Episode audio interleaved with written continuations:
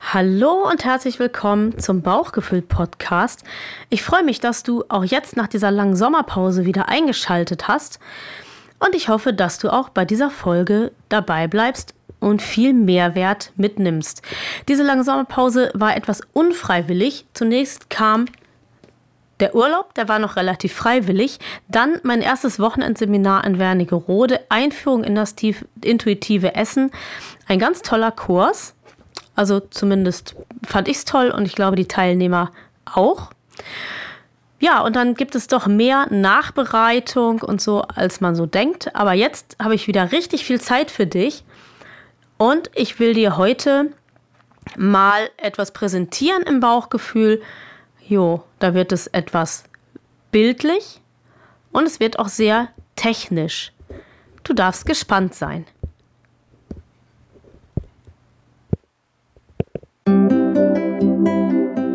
Bauchgefühl, dein Podcast für eine alltagstaugliche, gute Ernährung mit Genuss. Möchtest du dich im Einklang mit deinem Körper passgenau ernähren?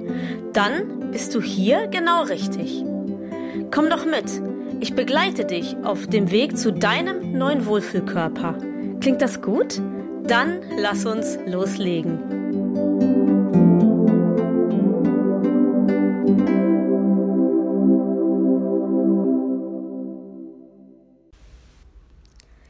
Ja, etwas technisch habe ich gesagt, wird diese Folge und sie wird auch bildlich ein wenig. Aber warum? Warum habe ich mich für diesen Weg entschieden? Da machen wir zunächst einmal einen kleinen Ausflug in die Evolution und in die Neurologie.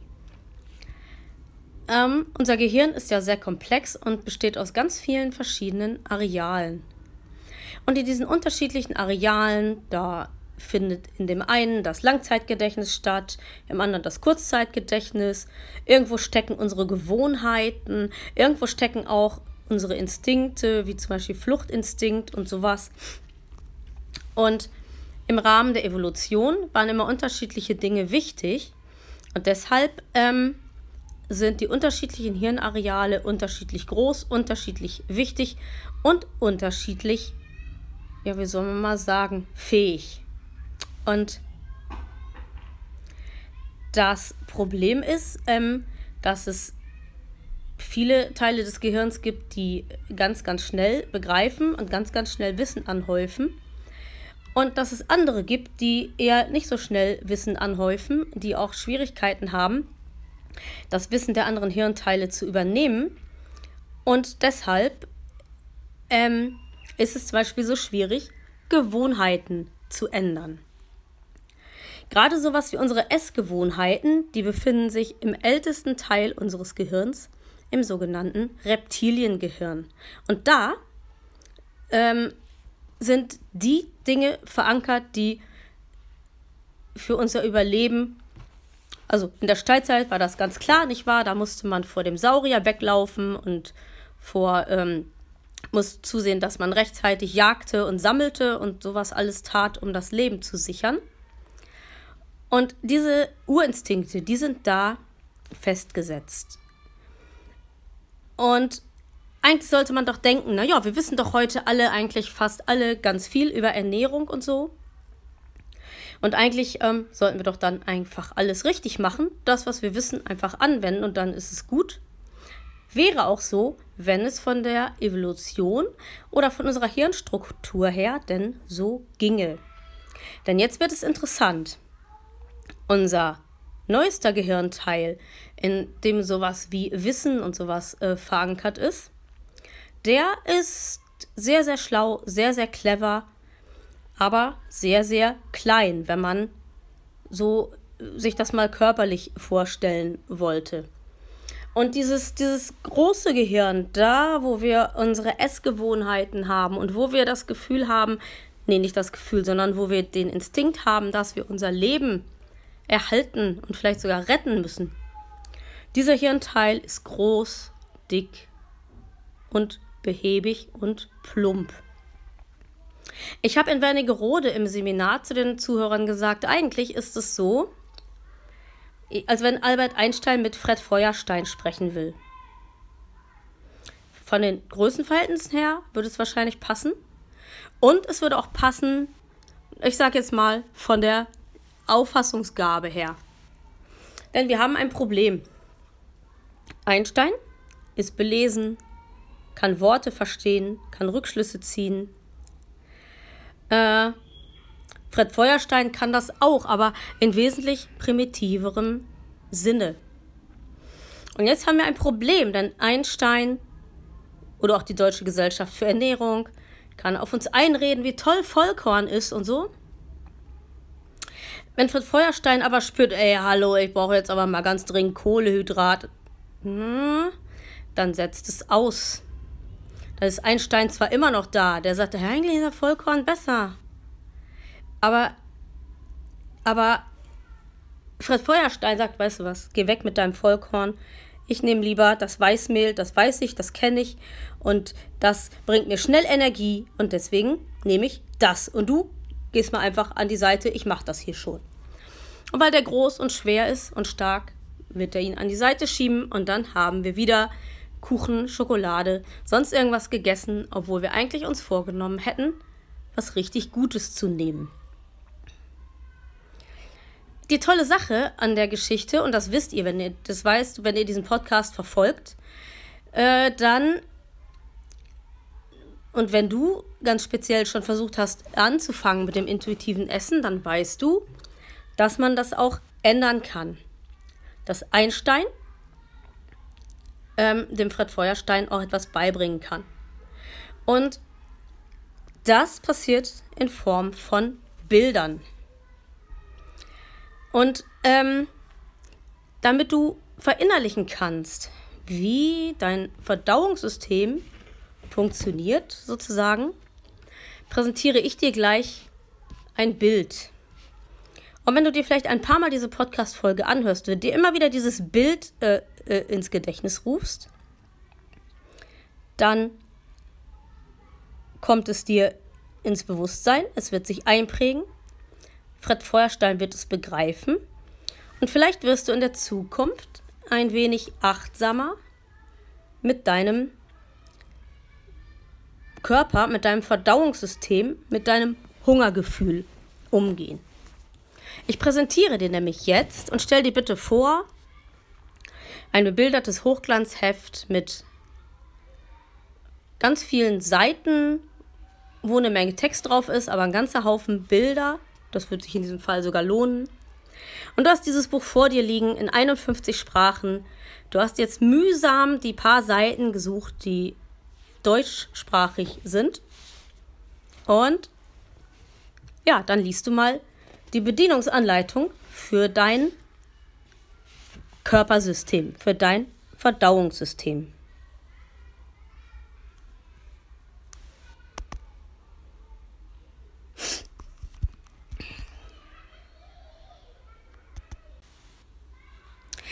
Studieren Sie diese Bedienungsanleitung bitte sorgfältig, um Fehler im Umgang mit Ihrem Versorgungssystem zu vermeiden.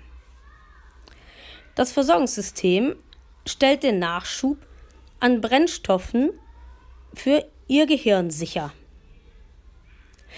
Überschüssige Brennstoffe legt der Körper als Fettreserven an. Magen und Darm dienen der Verarbeitung der Brennstoffe. Sie sind über Blutbahnen mit dem Gehirn verbunden, das als Steuerelement dient. Der Energiepegel wird als Blutzucker ständig kontrolliert. Bei vollem Füllstand läuft der Körper im Modus Sättigung. Ist der Füllstand leer, schaltet der Körper auf Hunger um. Bleibt ein Nachschub an Brennstoffen aus, fällt der Blutzuckerspiegel ab. Darauf reagiert das Großhirn empfindlich. Den Brennstoffnachschub regeln das Hunger- und das Sättigungszentrum im Zwischenhirn. Wenn der Magen leer läuft, schickt die Schleimhaut der Magenwand ein Hungerhormon aus. Darauf reagiert das Hungerzentrum im Zwischenhirn. Der Körper läuft nun im Hungermodus. Um eine Sättigung mit Brennstoffen zu erreichen, muss das Großhirn aktiviert werden. Das geschieht über Eiweiße, die das Hungergefühl an die Großhirnrinde weiterleiten. So gelangt das Hungergefühl ins Bewusstsein. Der Körper sorgt umgehend für Nachschub an Brennstoffen. Ziel ist es, nun in den Zustand der Sättigung zu gelangen.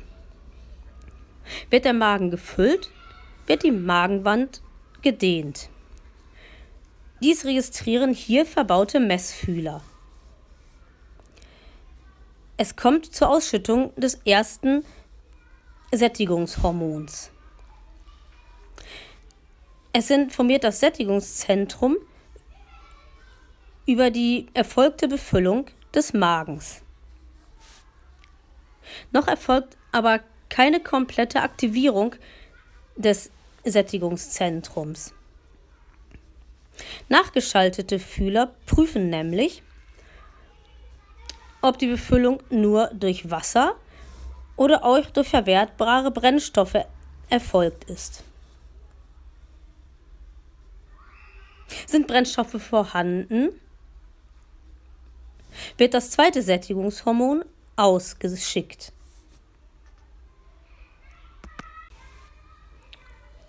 Aber auch jetzt ist die Aktivierung des Sättigungszentrums noch nicht komplett. Die Aufnahme von Brennstoffen, insbesondere von Kohlehydraten, lässt auch den Blutzuckerspiegel ansteigen.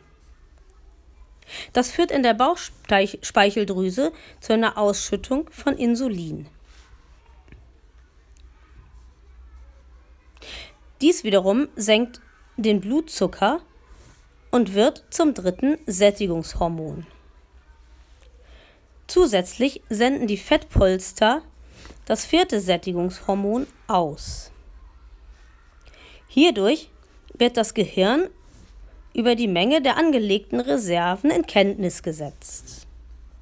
Das Sättigungszentrum ist nun komplett aktiviert. Die Information wird über Eiweiße in das Großhirn geleitet. Die Sättigung gelangt so ins Bewusstsein. Der Betriebsmodus Sättigung ist ein komplexer Vorgang. Das gesamte Programm läuft bis zur vollständigen Erfüllung etwa 20 Minuten. Das Sättigungsgefühl gelangt so erst nach 20 Minuten in unser Bewusstsein. Beachten Sie deshalb die folgenden Sicherheitshinweise. Erstens. Vermeiden Sie eine Überfüllung. So etwas kann unschöne Effekte wie Völlegefühl oder Übelkeit haben. Zweitens. Unterbrechen Sie den Brennstoffnachschub nicht zu lange. Dadurch kann es zu Pannen im Steuerungszentrum kommen, wie Konzentrationsschwierigkeiten oder Benommenheit. Wenn Sie diese hier aufgeführten Hinweise befolgen, werden Sie eine lange Freude an Ihrem Körper haben. Soweit der Text der Bedienungsanleitung und ich hoffe mal, dass dieses Bild dir hilft, ähm, dir sozusagen diesen komplexen Vorgang der Nahrungsaufnahme bewusst zu machen. Und ich finde auch, dass dieser Text sehr deutlich zeigt, warum intuitives Essen das einzig wahre ist, um den Körper schlank, fit und gesund zu erhalten. Denn jede Art von Reduktionsdiät würde bedeuten, dass man den Brennstoff oder die Energiezufuhr, die Brennstoffzufuhr, die Nährstoffzufuhr einschränkt und damit eigentlich dazu beiträgt, dass es Steuerungsfehler gibt. Und äh, auch äh, dieses, dass man die Zufuhr nicht zu lange unterbrechen soll. Ich hätte mir noch einen dritten Sicherheitshinweis gewünscht, der da lautet, äh, fügen Sie auch nicht zu früh Brennstoff zu, weil ansonsten eben die Überfüllung droht und die dann beschriebenen Folgen. Ich möchte dich jetzt einfach dieses Bild erst einmal verdauen lassen, sozusagen. Mach es dir bewusst. Stell dir immer wieder die dicke Bedienungsanleitung vor und mach dir bei jeder Mahlzeit klar, dass es tatsächlich, auch wenn du wenig gegessen hast, 20 Minuten dauern kann, bis das Sättigungsgefühl oben im Bewusstsein angekommen ist. Ähm, das intuitive Essen hat dafür Hilfen parat, nämlich zum Beispiel ist so achtsam wie nur eben möglich. Das heißt, vermeide, wenn du kannst, das ist ein Punkt, der mir auch sehr, sehr schwer fällt, weil ich finde, wenn man als Blinder irgendwie in einem reizarmen Raum sitzt und nur essen soll, dann macht mich das so nervös, dass ich eigentlich nicht mehr gut essen kann. Ist vielleicht auch eine Art von Diät, aber hat dann nichts mehr mit Genuss zu tun. Ähm, ich äh, habe schon nebenbei auch ein Hörbuch oder ein Podcast oder was an, aber trotzdem versuche ich ähm, langsam zu essen, äh, mein Essen zu genießen, die einzelnen Geschmacksnuancen wahrzunehmen und was ich wirklich verinnerlicht habe, weil es mir auch gut tut, Versuch ausgiebig und lange genug zu kauen. Mindestens 20 Mal äh, jeden Bissen, weil es eben auch so ist, Verdauung beginnt im Mund. Und die Aufschlüsselung der Nährstoffe, die passiert natürlich eher und besser, je besser der Nahrungsbrei schon vorgekaut ist. Außerdem enthält der Speichel ja auch Enzyme, die hinter dem Magen und dem Darm weiterhelfen. Und je länger du gekaut hast, umso mehr von den Speichelenzymen schickst du natürlich auch mit nach unten.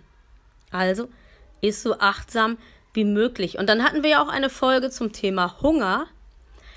Und da ist der Punkt auch wirklich, ist, wenn du wirklich hungrig bist. Wenn wir an unsere Balkenwaage denken, dann heißt wirklich hungrig aber nicht, ist, wenn du im roten Bereich bist, wo du es vor Hunger kaum noch aushältst, sondern ist, wenn du dich im gelben Bereich befindest, wo du denkst, ach naja, so großen Hunger habe ich jetzt nicht, ich könnte noch warten, aber ich könnte jetzt auch gut was essen, weil äh, doch der Magen schon ein bisschen knurrt oder so. Vermeide Essen nach Gewohnheiten. Es ist so der Klassiker. Im Büro gehen alle um 12 zu Mittag. Und vermutlich hast du dann auch, wenn du im Büro bist, um 12 Hunger.